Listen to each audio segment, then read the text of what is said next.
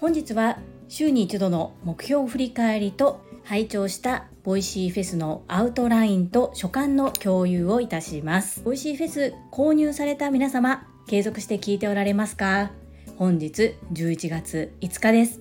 アーカイブは11月30日までの期限となっております。期限が迫ってから慌てて聞いてもなかなか内容入りにくいと思いますので1日2つ3つぐらいの対談を聞く形で聞き進められることをお勧めしたいと思います。何から聞こうか迷っておられる方の参考になれば幸いです。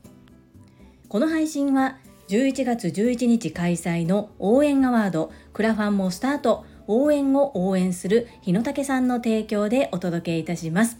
日野武先生3回目の1週間のスポンサーありがとうございます。日野武先生が応援されている応援アワードのご説明をさせていただきます。応援には社会を変える力がある。応援アワードの開催を通じて応援する人を増やしウェルビーイングな社会を作りたい。しかし開催まで残り5日となった今ピンチがやってきています。今こそみんなと一緒に奇跡の応援ムーブメントを起こしイベントを成功させたい。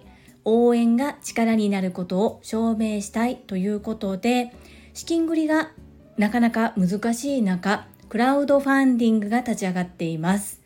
目指せ400人満員奇跡を起こす2023年11月11日目標200万円ということで残り終了まで5日の時点で支援総額昨日の段階で126万1500円となっております。目標金額は200万円ということで引き続き皆様応援のほどよろしくお願いいたします。応援アワードの詳細そしてクラウドファンディングの URL 概要欄にリンクを貼っております。合わせて個人スポンサーをしてくださっている日野武先生は、こちらスタンド FM で日野武頭の整えどころというチャンネルにてパーソナリティを務めてくださっています。読書量が半端ない日野武先生が読まれた本の一部、そして所感をアウトプットしてくださっています。毎日のお手軽オーディブルということで、日野武頭の整えどころ、ぜひ聞いてみてください。こちらの URL も概要欄にリンクを貼っております。どうぞよろしくお願い申し上げます。そんなこんなで本日のテーマは2つ。1つ目が1週間の目標を振り返り、2つ目がボイシーフェスを聞いての概要と所感のアウトプットです。まず1つ目の1週間の目標振り返りになります。YouTube 講演家鴨頭義人さんの調べによりますと年頭に立てた目標を達成する方19%未達成の方37%トータル56%ということで44%の方は忘れてしまっている。これではもったいない。なので自分が念頭に立てた目標を週に一度のペース見直そう振り返ろうというコーナーです。私は3つに分けてアウトプットをしております。1つ目健康。2つ目学び。最後3つ目が個人の活動です。まず1つ目の健康です。1毎日1分ヨガを行う。丸。2毎日1分筋トレを行う。丸。3週に3回1回20分を目安に歩くまたはスロージョギング。丸。4歯のメンテを行う。丸です。健康面はすべて丸となりました。2つ目の学びです。1 1日1分読書をする。丸。2毎日ボイシーを聞く。丸。3月に一度サブスクの宿題を提出する。こちらは今月はまだですので×です。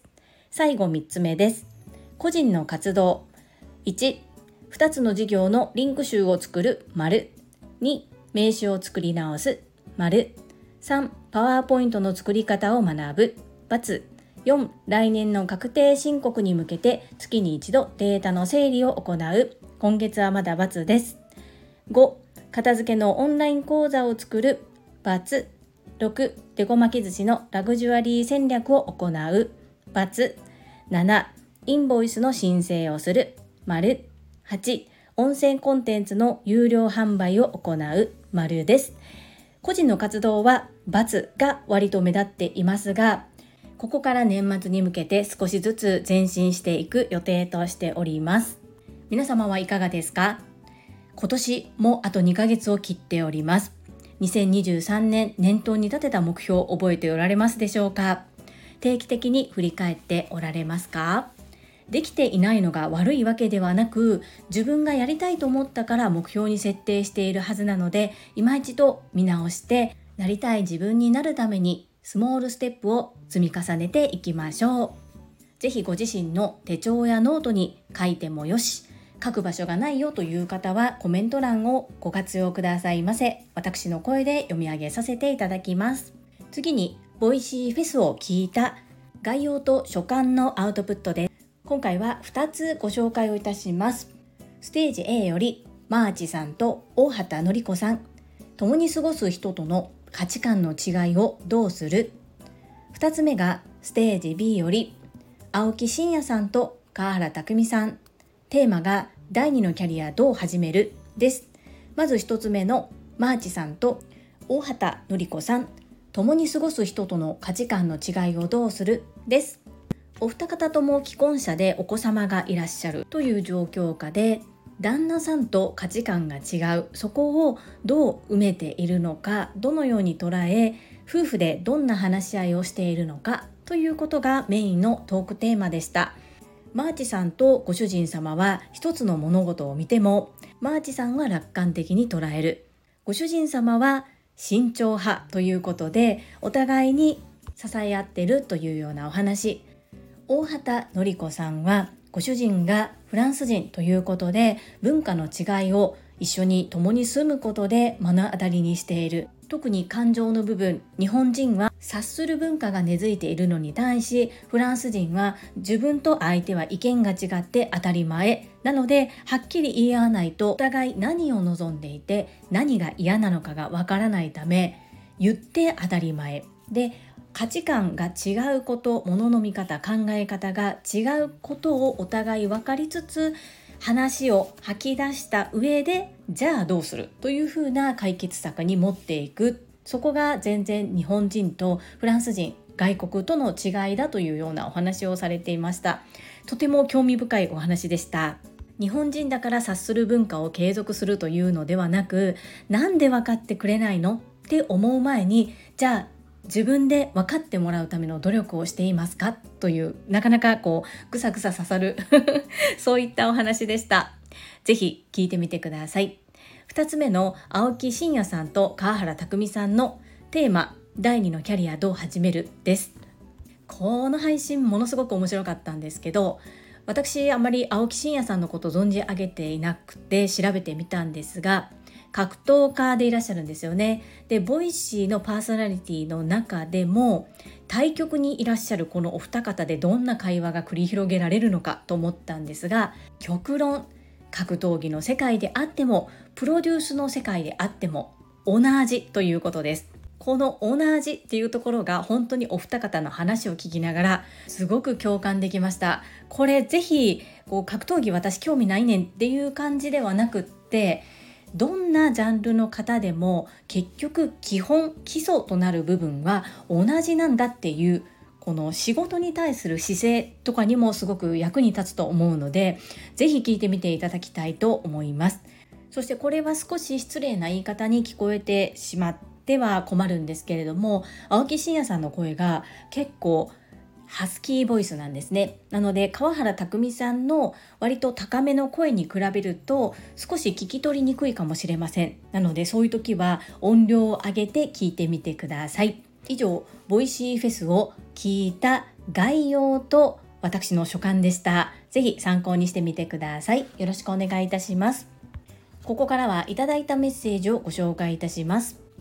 第801回学び人生初。観葉植物の植え替えからの反省点こちらにお寄せいただいたメッセージです。ゆふこれたかさんからです。ジュリアーノへ危なかったやん。知ってた？フィカス・ウンベラータの花言葉って永久の幸せやねんで。危うく手放すとこやったやん。こうなったら朝倉先生の Voicy で超有名になった。1分間読書ならぬ。1分間水やりで毎日ウンベラータのこといたわってあげるだけでも運気が上がってくると思うで。うんちょっとずつウンベラータの波動が整ってきてるのがわかるわ。知らんけど。これだかのメッセージありがとうございます。はい。ウンベラータの花言葉を知っていて自分の開業日に合わせてこの子を迎え入れたんです。植え替え作業をして本当にかわいそうなことをしてしまったなと思って毎日めでていますよ。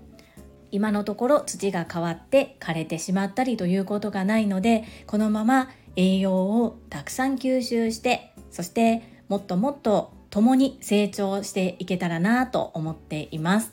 これたかのベックさんやイズミーナのようにダウンジングできるわけちゃうのに勝手に波動のこと伝えたらあかんで。知らんけど。続きまして第802回アウトプット TSL とは母への手紙。こちらにお寄せいただいたメッセージです。石垣島のまみさんからです。ジュリさんこんにちは。石まみぴです。まずは卒業おめでとうございます。祝。9期のみんなにも温かく迎えてもらえたのも樹里さんのお人柄ですね。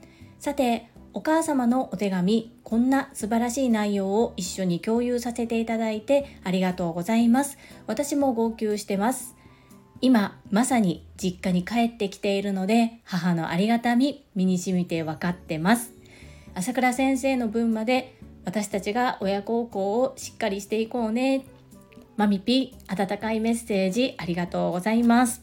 9期には第2回目から入塾2回目の講義から途中から参加だったんですけれどもそこから毎回リアルタイムで最後まで行けたからなのか皆様がとってもとっても優しくてあったかい方々だからなのか特に Voicyフェス今回チャレンジしようとした時に9期の方が9期の皆さんに連絡をしてくださったりと本当にありがたいあったかい気持ちにさせていただきました。本当に共に学べる仲間に感謝です7期の皆さんもそうですし7期8期と連続受講した泉さんとかも8期の方にまで流してくださったりということで私の面識がない方もたくさん応援してくださったみたいで本当に感謝しかありませんこんな素敵なコミュニティに足を踏み入れることができたのは本当に朝倉千恵子先生のおかげさまです。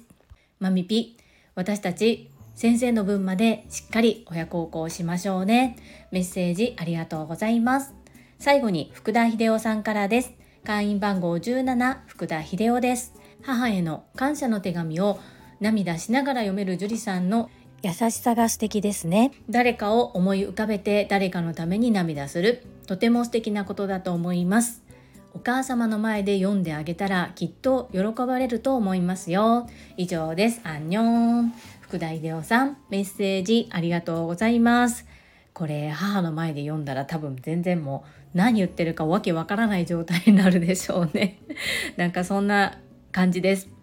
まさか自分がここまでなってしまうなんて思ってもいませんでした。ですが、こうやっぱりパソコンで打つのと紙に書くのは違うなと思ったのとペンを持って改めてこう紙に向き合った時にこう思い返すものとかいろんな思いがこう蘇ってもう書く前に涙が出て出て溢れてどうしようという感じになりました先ほどマミピのコメント返信でも申し上げたんですが朝倉千恵子先生の分もそして福田秀夫さんの分も健康で元気でいてくれることを当たり前と思わずに後悔悔いのないようにしっかりと親孝行してまいります福田秀夫さん、メッセージありがとうございます。アンニョン。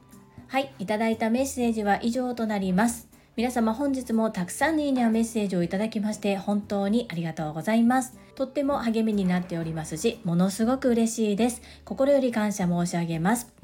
最後に2つお知らせをさせてください。